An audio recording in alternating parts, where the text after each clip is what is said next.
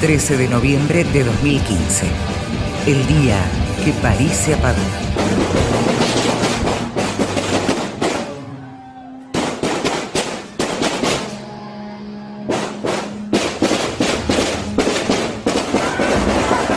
La toma de rehenes en la sala de conciertos Bataclan de París terminó con un asalto policial y la muerte de tres terroristas. En total fueron ocho los terroristas fallecidos. Según los medios franceses, en el interior de la sala se cometió una auténtica carnicería. Antes del asalto se escucharon al menos cinco explosiones, varias ráfagas y siete u ocho disparos. Según Ardía París. La barbarie 80 volvía a sacudir a Francia en distintos puntos estratégicos de la capital.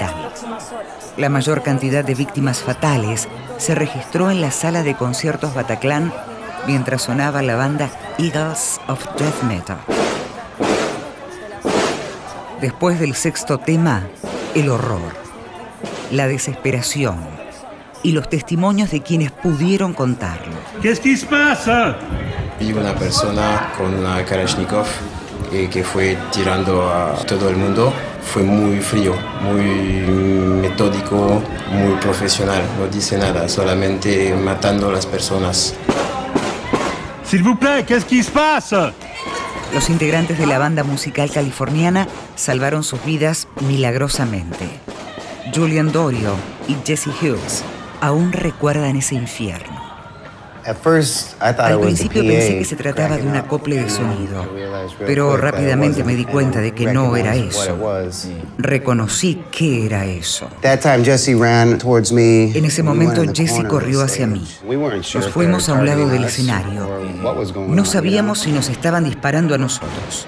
No sabíamos lo que estábamos pasando. Boot, who's uh, also on the crew, he, uh, Boot, I guess uno de los miembros de nuestro equipo técnico, like, se dio cuenta de que el atacante se había quedado sin balas y que lo estaba recargando. En ese momento gritó, salgamos. Let's go, let's go.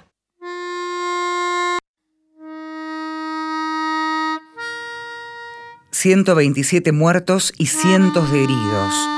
Ante el estupor, el presidente François Hollande le habló a su pueblo sin eufemismos.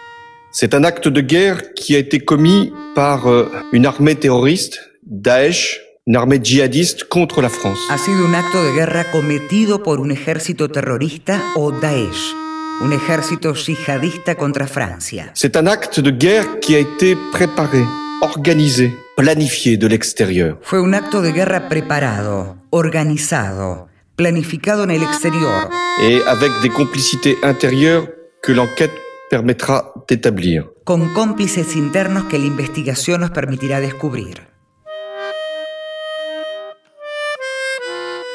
Toutes les mesures pour protéger nos concitoyens et notre territoire sont prises. Todas las medidas para proteger a los conciudadanos de nuestro territorio fueron tomadas, incluso el estado de emergencia. dans le cadre de l'état d'urgence. In Paris and for the families of those victims, please, a moment of silence. Hoy, Bataclan reabre sus puertas.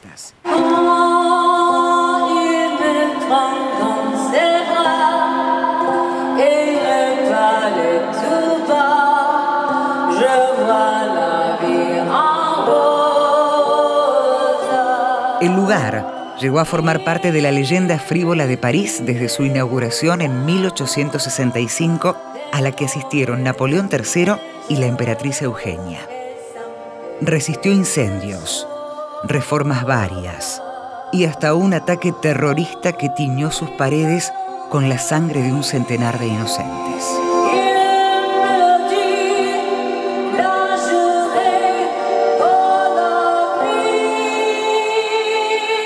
13 de noviembre de 2015, el día que París se apagó.